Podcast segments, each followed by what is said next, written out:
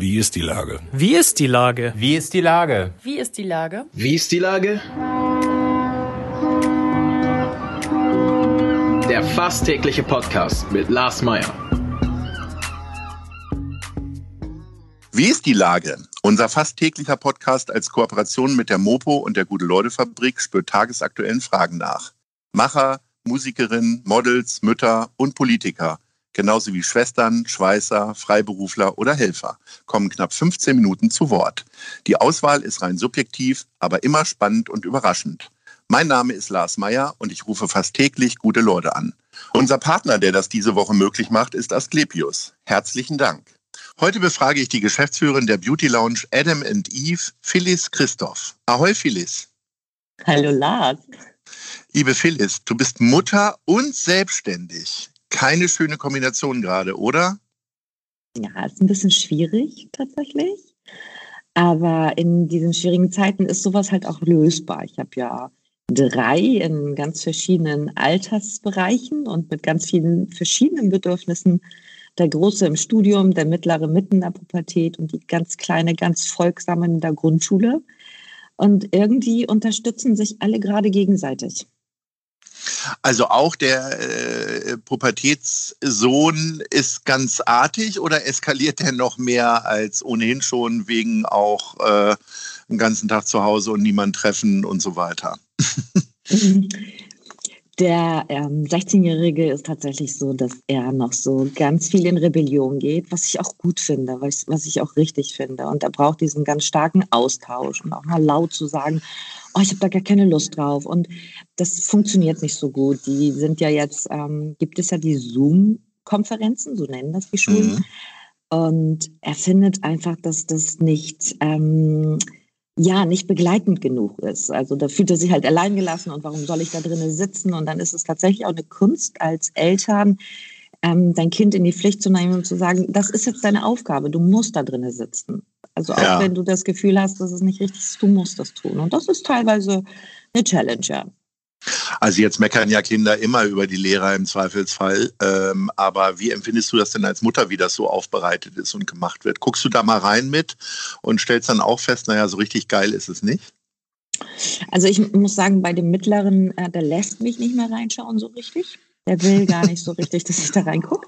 Aber bei der Kleinen, die ist jetzt in der Grundschule, ist in der dritten Klasse, und ich muss sagen, ich finde das sehr gut, was die Lehrer da innerhalb kürzester Zeit lernen mussten und was sie umsetzen.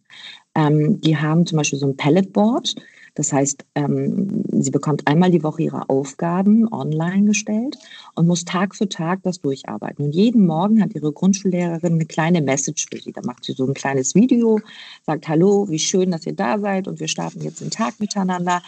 Und die Kleine ist wirklich motiviert. Die Aufgaben mhm. sind an manchen Tagen ein bisschen zu viel, wo man denkt, hm, jetzt hat sie echt schon ein paar Stunden gesessen. Ist es was anderes, als wenn du den ganzen Vormittag in der Schule sitzt. Das kann man nicht vergleichen. Die Kinder können sich nicht so lange konzentrieren und es ist doch was anderes, sich selbst an der Stange zu halten. Und wahrscheinlich äh, sitz, lebst du auch in einer Situation, wo jedes Kind irgendwie ein eigenes Zimmer hat oder einen eigenen Bereich zumindest hat. Man stelle sich ja vor, bei Familien, die vier Kinder haben, die alle sich ein Zimmer teilen müssen, ist ja tatsächlich nicht ganz so selten, ne?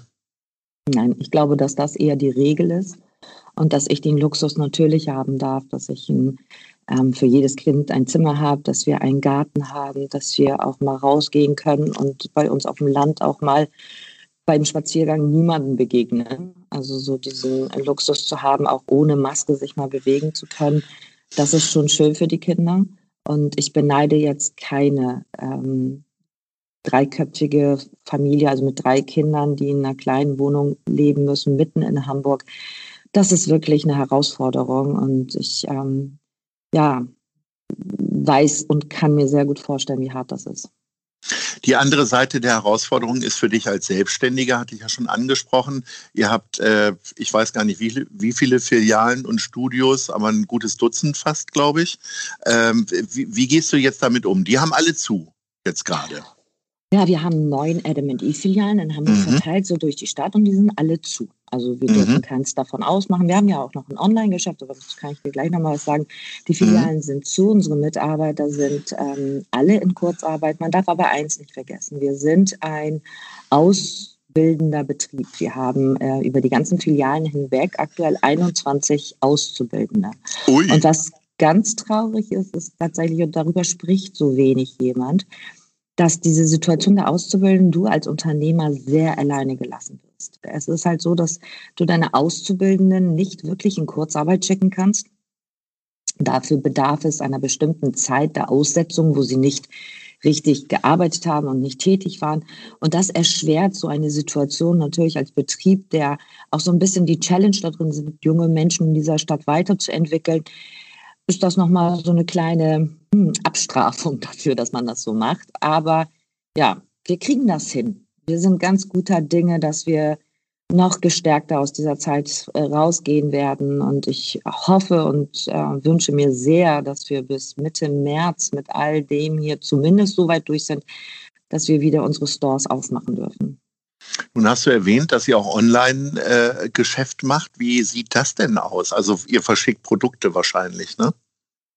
Ja, wir sind, also du musst dir vorstellen, aus der Adam Eve, die wir ja in Hamburg vor 16 Jahren gegründet haben, ist so ein Bereich entstanden, der Trainings, Ausbildung, Weiterentwicklung für andere macht. Wir haben Deutschland, Österreich, Schweiz und in Europa mehr als 35.000 Kunden. Das sind hauptsächlich Friseursalons, Spas, ähm, und ähnliches. Nun ist es so, dass dieses Geschäft. Und da zeigt ihr, wie man einen Lippenstift richtig schwingt. Allerdings mm. nicht für jede Frau, wie es Influencer machen, sondern äh, tatsächlich für Leute, die halt äh, auch im Friseurbetrieb arbeiten oder ähnliches.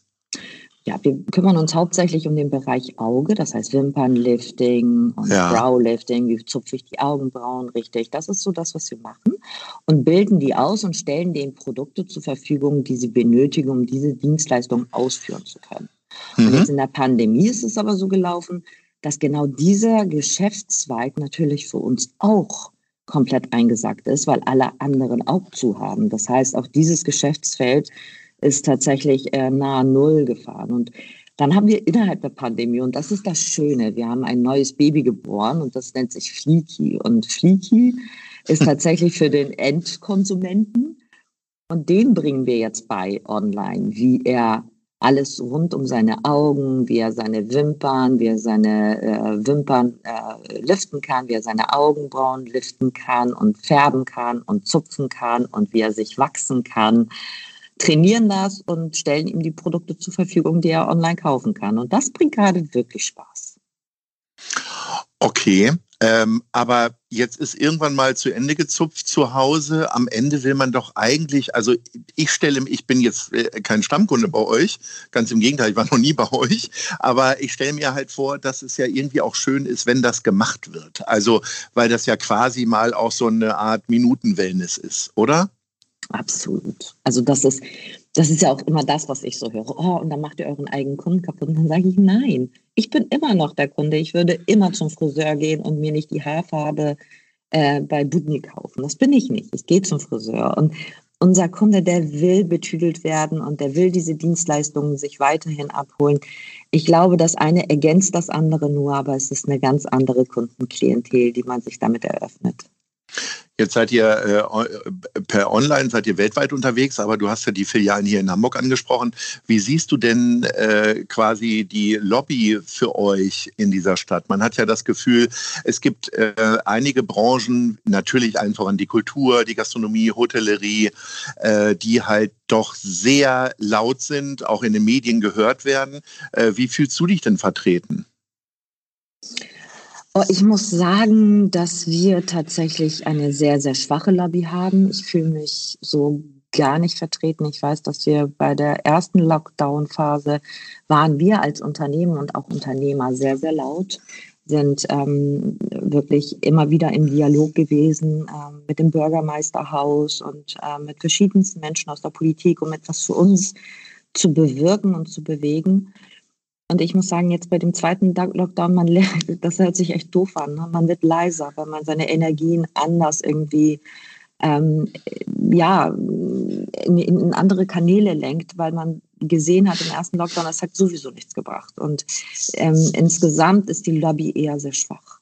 Das muss man tatsächlich so sagen. Es gibt nicht das, was zum Beispiel große Flugzeughersteller haben oder große Automobilienhersteller, äh, Automobilbauhersteller haben, das haben wir nicht. Nein. Was wären denn spontan deine, deine Forderungen, zumindest an die Hamburger Politik? Also man liest ja auch immer, dass Förderungen sehr spät ausgezahlt werden.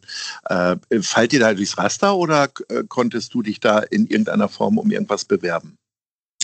Wir konnten uns tatsächlich bewerben und ich muss ähm, sagen, es ist sehr zeitverzogen. Also für Unternehmen, die weiterhin, man muss sagen, man muss ja alles vorweg bezahlen. Das heißt, wenn du Menschen äh, im Unternehmen hast, 100 Menschen, die in Kurzarbeit sind, dieses Geld musst du ja bezahlen. Auch deine Auszubildenden mhm. musst du zu 100 Prozent bezahlen.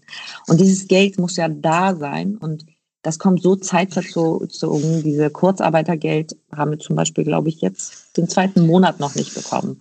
Wir haben Hilfen bekommen, einige, eine, die Novemberhilfe haben wir zum Teil bekommen, aber auch nicht vollständig, nur anteilig. Und man darf eins nicht vergessen. Auch diese ganzen Dinge zu beantragen. Dafür müssen Unternehmer ganz viel auch Geld ausgeben, wieder an Steuerberater, die sie begleiten auf diesem Weg. All mhm. das ist tatsächlich nicht einfach gemacht worden. Und da hätte ich mir gewünscht, viel mehr Geleit für Unternehmer, auch für Einzelunternehmer, die vielleicht gar nicht finanziell auch in der Lage sind, sich so einen Beistand zu holen, wie vielleicht mittelständische Unternehmen das machen können. Und darüber hinaus hätte ich mir tatsächlich auch oder wünsche mir nach wie vor viel mehr Transparenz. Viel mehr Klarheit darüber, was wird denn jetzt passieren? Also wo geht die Reise hin? Was soll es denn werden? Ein bisschen mehr mitnehmen und nicht in zwei Wochen Takt ähm, uns einfach so am langen Abend verhungern lassen. Das macht es so schwierig für alle. Trotz aller Probleme, was ähm, macht dich denn optimistisch? Also hast du äh, irgendwelche anderen Ablenkungen, so wie so viele ganz lange Spaziergänge oder was ist es bei dir? Oh Gott, ich, ich selber bin, wo hole ich meine Energie? Aus meinen Kindern, definitiv. Das, äh, das ist tatsächlich meine größte Leidenschaft und bringt mir unfassbar viel Spaß. Aber auch Fleeky, das neue Baby, was wir gerade gegründet haben, entwickelt sich in eine Richtung und nimmt mir ganz viel Zeit. Also ich arbeite nicht weniger als sonst, im Gegenteil. Ähm, mache weiterhin viel Sport, versuche mich gesund zu ernähren und das Beste aus dieser Zeit zu machen. Und ich sehe ja auch, es ist anders. Viele Dinge sind anders, aber man kann immer noch versuchen, das Schöne zu sehen. Und ich versuche dankbar zu sein dafür, dass ich in diesem Land geboren worden bin, in dieser Region der Erde leben darf, wo die Pandemie natürlich schlimm ist, aber immer noch ertragbar. Also ich könnte mir kein schöneres Schlusswort wünschen. Das ist ja wie abgesprochen, liebe Phyllis. Ich bedanke mich recht herzlich. Vielen Dank für deinen Optimismus und halte weiter durch. Und ähm, irgendwann komme ich dann auch mal zu dir äh, in die Beauty Lounge Adam mit Eve. Vielen, vielen Dank ich, und Ahoi. Ich bitte drum. Danke dir, Lars. Tschüss. Tschüss. Dieser Podcast ist eine Produktion der Gute-Leute-Fabrik und der Hamburger Morgenpost.